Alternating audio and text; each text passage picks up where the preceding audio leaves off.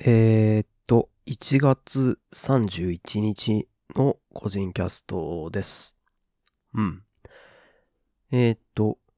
今日のネタなんですけども、まあ、先週からの1週間の間に起きたこととかについて話すんですけど、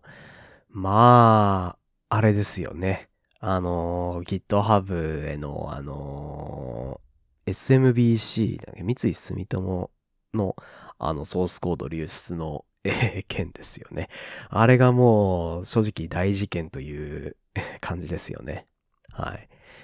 で、まあ、ちょっとそこについて、まあ、せっかくなので言っとこうかなと思います。あの、エンジニア系ポッドキャストを自称しているので、IT 系ね。はい。えーやっているので、そこについても言及したいと思います。うん。まあ、何が起きたかっていうのをざっくりまとめると、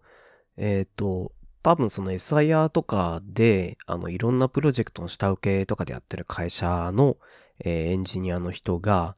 えっ、と、転職をするために、その、こう、年収、最近 GitHub のソースコードとかを、えー軸にして、年収のみ、なんか、あなたのあるべき年収はこんな感じですみたいなのを、あの、どういう基準なのかわからないんですけども、出すようなサービスが、えーありまして。で、それを使って、この自分の転職の基準にするために、あの、GitHub にソースコードを自分の能力としてあげたいと。そうなったらおそらく、あの、これまで携わったプロジェクトとかのソースコードしかなく、多分自分で、あの、プライベートで書いたものっていうのがなくて、まあ、じゃあ仕事で書いたものをあげようというので、じゃあ何かっていうと、あの、会社さんとかに収める業務システムのソースコードになるというところでそれをあげた。ただし、そのソースコードを上げるのは、あの、機密保持契約に実際入っているはずなのものですね。オープンにしていいものではないと思うので、それが、えー問題になったというところですね。うん。まあ、そうですね。あの、情報の流出っていうと、あの、ソースコードとかもそうなんですけど、まあ、ちらっと、あの、ツイあの、SNS とかで呼ばれてるんですけど、結構翻訳サイトとかも案外そういう傾向とかって あって、あの、社内のドキュメントとかを、まあ、日本語から英語にしたり、英語とかを英語から日本語にしたりって、こう、するときに翻訳サイトをチャって使っちゃう人とか、えーいたりして、まあ、そこについても、あの、気にするべきところではあるんですけど、まあ、そこは、あの、なんか予備知識として、あの、認識していただけたらいいと思います。はい。あとは、そうですね。あの、今回のきっかけに、あのこれまでやっぱトラディショナルな日本のところでソースコードの管理とかが全然、あの、できてなかった、あの、最新バージョン2.02020年何月何日みたいなソースコード管理してた人が Git を入れようとこれまで努力してたけど、今回のことで水の泡になるんじゃないかというところを危惧する声とかもあります。まあ、これについては、あの GitHub と Git の違いっていうのをちゃんと、あの、社内で説明すべきで、まあ、そもそもオープンな GitHub で社内のソースコードを上げようと頑張ってる人ってあんまりいないと思うんですけども、うん。まあ、あるとしたら、その、ライブラリーとか、あの、世の中に役立つ部分を公開するかどうかっていうところだと思うんですけど、まあ、あの、その前段として Git の文化というのを浸透させるのが、まあ大事かなと思うので、そこは、あの、ちょっと、あの、向かい風にはなるんですけども、ちょっとあの、頑張っていっていただけたらいいかなと、えー思いますという、そんな感じです。はい。で、あのちょっとですね、その今回のことについて、私の観点っていうのをちょっと、えー話していきたいと思います。えっと、いくつかの、こう、要素に切り分けて話をしていきたいと思います。まずは、えー転職活動をしようとしたことと、えーいろんなシステムのプロジェクトに参画して、そのソースコードが最後まで全、最後にこう自分の手元に残っていること。これが二つ目ですね。で、三つ目はそのソースコードをアップしたこと。で、それが三つ目。で、四つ目に、そのアップしたソースコードでその能力が測れるかということ。この四つの観点、それぞれに対して、まあ、こう思ってることを言っていこうかなと思います。まず一つ、転職活動をしようとしたこと。これは言わずもがななんですけど、いいことですね。うん。あの、今後のキャリアとかについても考えているし、自分の実力とかをこう見たいと思っているっていうことでもいいと思います。で、まあ、その転職自体良いことで、そこの転職して次のキャリアとかを考えるっていう、その転職活動を考えようとしたこと自体が、あの、他の、あの、日本のトラディショナルにこう長く居続ける、あの、終身雇用みたいなこう考え方の人との差別化になって、これは、これ自体はとてもいいことだと思います。4つの観点のうち1つはそういうことですね。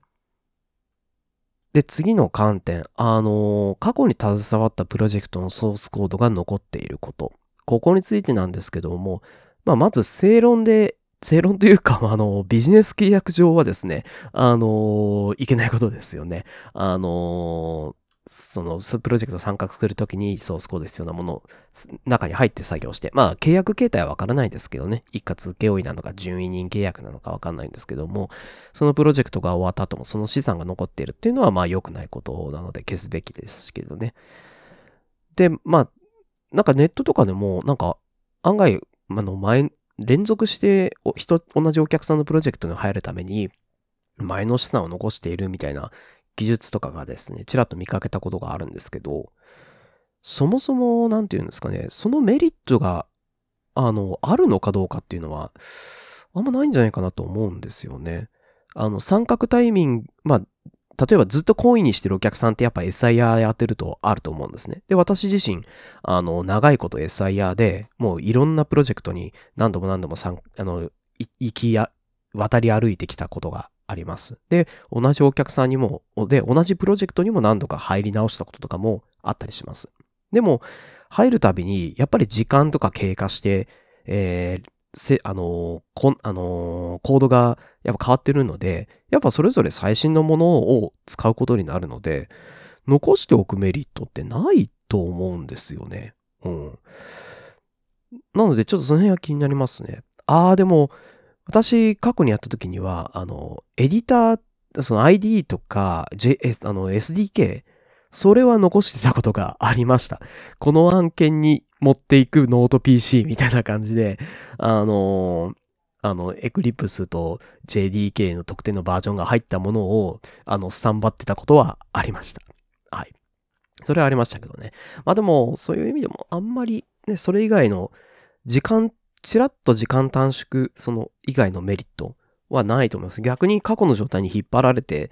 いくっていうデメリットの方が大きいんじゃないかなって気はしますけどね。まあもしかしたらその時点で、その自分の書いたコードだっていう風な気持ちで残していたっ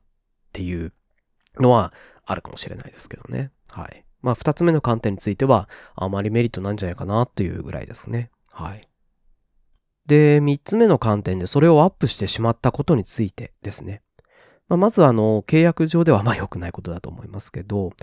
あの、アップしてどうなるかっていうことを推測できているかどうか。あの、これをアップすると情報が漏れて、あの、良くないよっていうことを意識できているかどうかっていうことは、その人、そのエンジニア自身の能力に大きく関わっててくるんじゃないかなと思います。そういったリスクとかを考慮せずに行動してしまうっていうのは、なんて言うんでしょう。あの、もの、そのソフトとか、まあ、ハードもそうだと思うんですけど、あの、設計して、その通りにな、そ、そこについて、あの、リスクがあるかどうかっていう、まあ、リスク管理ですね。それができるかっていうところは能力にかかってくるんで、これが正直なところを言うと、それをせずにアップしてしまったことは、あまりリスク管理っていうのが、あの、得意ではないエンジニアっていうふうに、あの、取られる可能性はありますね。うん。もしその、情報を公開してはいけないっていう機密保持契約がなくて、そのアップしたことが全然違法ではないとしても、それをアップすることで、その会社に危害が、あの、リスクが及ぶっていうことを意識できていないっていうのは、そのエンジニアとしての能力としてはちょっと、あの、不足しているんじゃないかなっていうふうに感じました。はい。三つ目の観点、アップすることについてはそういうことですね。で、最後の観点なんですけど、あの、それでアップしたソースコードでその人の能力が測れるかということですね。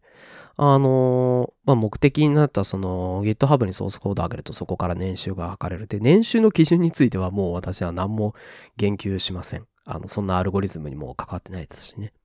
なんですけど、そもそもその人の能力がそのソースコードから測れるかっていうところに着目すると、あのー、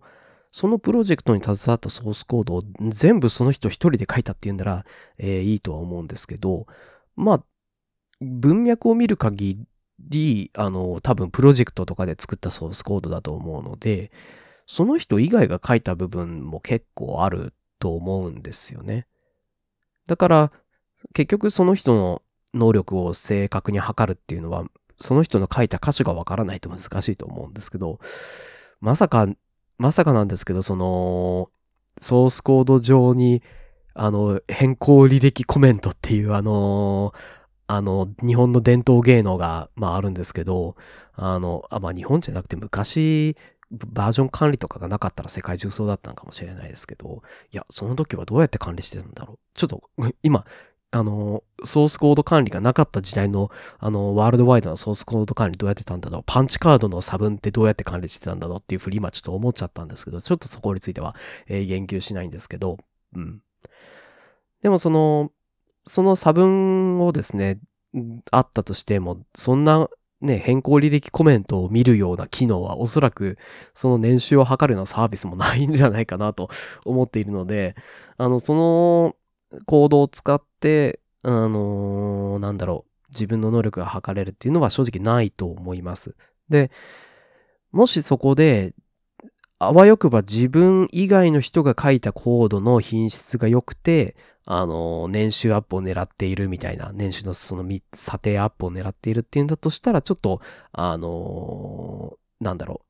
う、少し残念な気持ちはありますし、逆にその他の人の行動の品質が悪かったら自分の足を引っ張ってしまうことになるので、これも本人としては嬉しくないと思うんですよね。本来の自分の査定よりも低くなる可能性があるんで。ちょっとそこを意識できていないっていうのも、あのー、ちょっと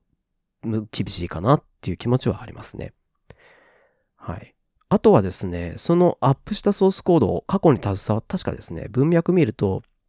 自分のパソコンに、あの、プロ、あの、ソースコードを入れるフォルダがあって、そこにあるいろんなプロジェクトで関わったものを全部あげたみたいな、そういうこと書かれてたんですけど、それが、なんて言うでしょう、次に、こう、転職していった先でやりたいことに関係あるコードかっていうのも、まあ、年収評価するサイトだったらそこまで見てないと思うんですけど、例えば転職活動で僕の GitHub これですっていう風に見せた時に全然関係ないソースコードだったらあんまりなんかメリットはないと思うんですね。例えば自分があの PHP が得意で PHP の会社に行くのに過去に携わったプロジェクトがあの上げたとしてもそれが全部あの Java とか COBOL とかだったらそれはちょっとあのそこはちょっと別途考慮みたいな感じになると思うんですよね。うん。